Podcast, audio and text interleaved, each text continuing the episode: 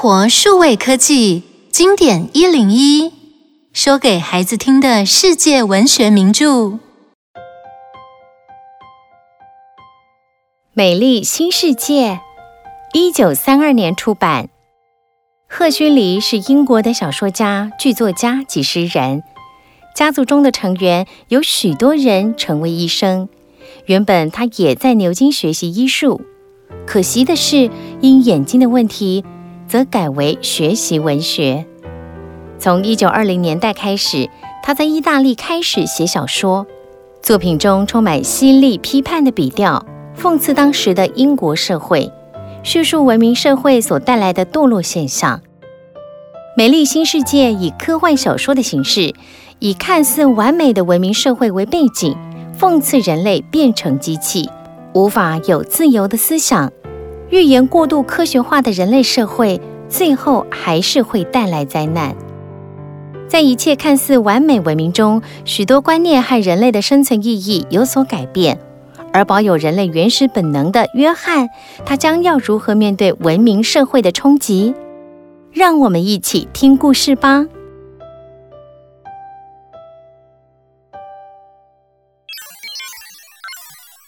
在这个世纪里，人类的诞生都是在实验室里完成，连成长的过程也是受到严格的养成教育。伦敦的人类养成中心主任正向参观的学生们解说中心里的各种部门功能及各种阶层人类的制造过程。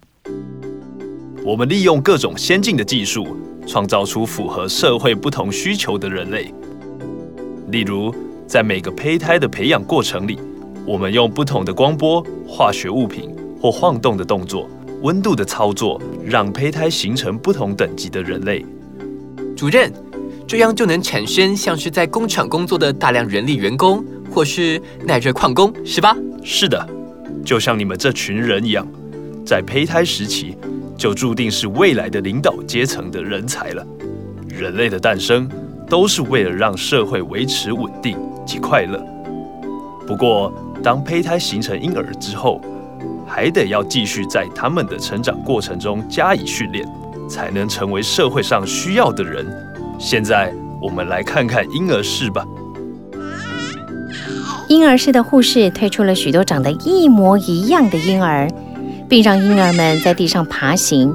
当婴儿们抓取地上的书本及玫瑰花时，突然播放极大的声响，并让婴儿产生不舒服的感觉。这些婴儿放掉了书本和花了，而且大哭了起来。这就是我们要的结果。这群婴儿长大后再也不会接近书本，因为他们只要会操作工厂里的器具，不需要看书。原来如此，真是伟大的发明，人类的大进步。嗯，是的，这样才能维持社会的稳定与快乐。主任结束了导览行程，回到了办公室。伯纳德带着许可证来到主任面前。你要到新墨西哥保留区？是，我已经得到上级的许可，你只要签名就好。我曾到过那里，带着我的女伴去，但是她失踪了。我们找遍了保留区，就是找不到她，她就这样从人间消失了。当时你一定很害怕。这不关你的事。你先管好你自己。我已经听到有关你的传言，最好改掉你的怪异行为，否则我会把你调离这个高等单位，把你派遣去冰岛。伯纳德听了主任的话，心里感到十分的不愉快，算计着将来如何给他一场教训。伯纳德带着新的女伴兰妮娜一起来到了新墨西哥保留区，准备度过这次的假期。这保留区环境真差，真想早点回去。那你留在这旅馆好了。进入保留区之后，你会更无法接受那里的环境。啊，我还是跟你去好了。嗯，我们得搭飞机到保留区的部落里，那里会有部落的人接待我们。飞机降落后。飞机驾驶员把伯纳德和兰尼娜带到一位印第安人面前，并叮咛印第安人好好招待两位旅客。嗯，伯纳德，这位印第安人好臭哦！伯纳德一副不想理兰尼娜的样子，一直跟着印第安人约翰走入村落。哦，我不喜欢，我不喜欢！村落里的人全聚集在广场上，狂歌热舞，还有人玩弄着蛇。这些拿着蛇的人在一声声嘶吼、尖叫、不停的旋转舞蹈中，把蛇丢到广场中央。一位围着腰部的印第安青年绕着蛇群转圈圈，一位老人拿起鞭子猛抽了几下。这位青年的背部也画上几条红色的血痕，啊，好恐怖！快叫他们住手！我还真希望站在那里被打的人是我。嗯，为什么啊？表示我有能力帮大家的忙，让天神不会生气，我们就能有好收成，而且也显示我可以忍受这种巨大的疼痛。唉，可惜他们不让我去，他们说我跟他们不一样。不一样。嗯，我的妈妈琳达是保留区外的人。很久以前，她和我的爸爸来到这里度假。在一个清晨里，我的妈妈独自到山中散步，不小心滑落斜坡，被村里的猎人发现了，把她带来这里。所以我就在这里出生了。啊，保留去外面的人曾经派人救他回去吗？没有。他再也没回去了。你知道你爸爸的名字吗？他叫汤马斯。汤马斯，那不是主任的名字吗？我可以见见你的妈妈吗？可以啊，跟我走。伯纳德一路上想着如何把琳达和约翰带回主任的面前，挫一挫主任的威风，而且这一定会成为社会上的大新闻，他自己也会成为一位名人了。琳达。琳达，你在哪里？我在这儿啊！哇，这些人从哪儿来的？哦，保留区外吧。好想念这种布料的衣服哦。琳达看见兰妮娜身上纤维布料衣服，高兴地拉扯着兰妮娜。兰妮娜吓了一大跳，尖叫连连：“哎哎哎哎！别碰我！你你这怪物！”在保留区外的世界里，每个人的外表因药物的控制，所以能停留在三十岁的状态。即使是年纪大的人也是这样。你们想回到外面的世界吗？当然想，但是谁能带我们到那里呢？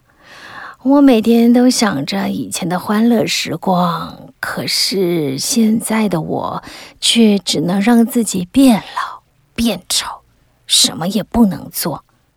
你还记得以前带你来这里的人吗？当然记得，我一眼就能认得出来。好，我想办法带你们离开这里。约翰也可以见见你的爸爸。嗯，我也很想见见外面的世界，是不是和琳达所说的一样？我跟你们一起走。伯纳德透过层层的关卡。终于把琳达和约翰带离保留区，前往琳达日夜思念的文明世界。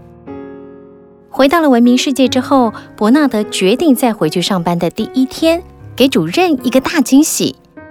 但是主任也决定要给看不顺眼的伯纳德一个惊喜。各位，伯纳德即将离开原本的工作岗位，前往冰岛的工作站。伯纳德。你平时与我们的作风有着显著的不同，破坏了我们原有的秩序。你在冰岛的话，就不会影响到其他人了。现在，你有什么理由可以让你拖延一些时间到冰岛去？当然有，你看看谁来了。琳达拖着肿胖的身体、苍老的脸庞，带着喜悦，一步一步地走向主任。所有的工作人员全惊吓地看着这一幕。汤马斯，汤马斯，你，你是谁？别叫我的名字。我，我，我是琳达啊！我还带了我们的孩子回来。主任的脸瞬间变得苍白不已，但是周遭的人却像是看了一场闹剧般的哄笑着。一位穿着印第安人服装的青年推开了门，走入工作室。你就是我的父亲？众人笑得更夸张了，主任的脸更加的惨白。他一转身，带着羞辱走出了工作室。这件事变成了所有人谈论的话题，而主任也因这件事递出了辞呈，离开了这间实验室。约翰，你现在成为名人了，所有的人一定都很好奇，想看看你的样子。我只是来看看这个地方是不是很美好。你一定会觉得这是个好地方的。许多上层阶级的人真的很想看看来自保留区的约翰，纷纷讨好伯纳德，让伯纳德觉得自己也越来越有分量。我今天不想接见外面的那群人，我累了。那怎么行？今天有首席歌手来看你呢。你应该先问问我愿不愿意。喂，开门！你出来！今天首席乐手好不容易来到这里。这样我怎么跟这些客人交代？喂，约翰，约翰！这些来到伯纳德住处的客人一个个生气的离开，只留下一堆抱怨的话。等到客人都离开了，约翰一个人走到临终医院。这间医院是即将死亡的人最后的住处。琳达，我来看你了。琳达服用了许多药物，正在昏昏沉沉的睡着。突然间，琳达的双手用力在空中乱抓，面部表情歪曲，嘴唇发紫。护士，护士，快来呀！先生，请你尊重这里的规定，不要大呼小叫的，不要吓到正在参观的孩子们。他死了吗？他死了吗？嘿嘿嘿，你这样哭是违反规定的。我们不会因为有人死亡而哭的，先生，请你规矩一点。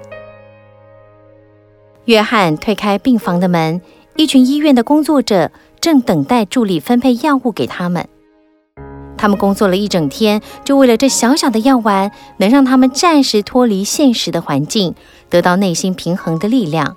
但是这药丸也是毒药，琳达就是服用过多这种药剂死亡的。排队排好，一人一小包。什么鬼东西？不要再吃这种药了，通通丢掉。约翰一说完，马上把整箱的药丸往楼下丢去，引起医院的大骚动。警方也立即派人把他带走。及时赶到的伯纳德也跟着到警局去了。你的事我听说了，你为什么要这么做？我给他们自由，但是。你也剥夺了他们的快乐。我们每个人有快乐的权利。我不需要，我不需要你们的快乐，不需要。约翰找了一座废弃的灯塔，当做是自己的住所。他运用了在保留区内学到的生活技能，做了狩猎的工，也购置一些用品，准备在这里过着不受打扰的生活。但是，还是被几位工作者发现了。新闻记者也闻风而至。早安，野蛮人先生，我是时辰广播报的记者。你要做什么？只想听你说几句话。你为什么要离开伦敦？还有，你打算要在这里做什么？你……呃呃……约翰还没等记者说完，就把记者抓起来往门外丢出去。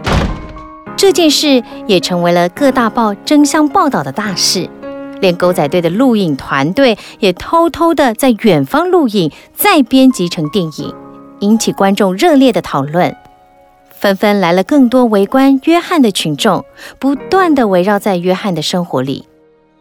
一天早晨，第一个到达灯塔的人，照惯例的叫着约翰：“野蛮人先生，野蛮人先生。”没有任何回应的声响。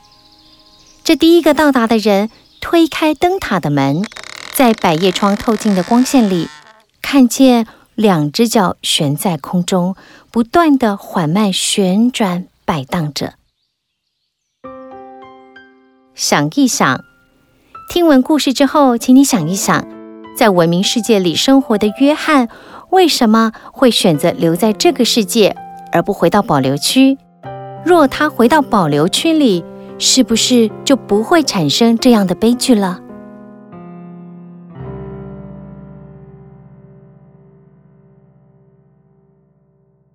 以上内容由有声书的专家生活数位科技提供。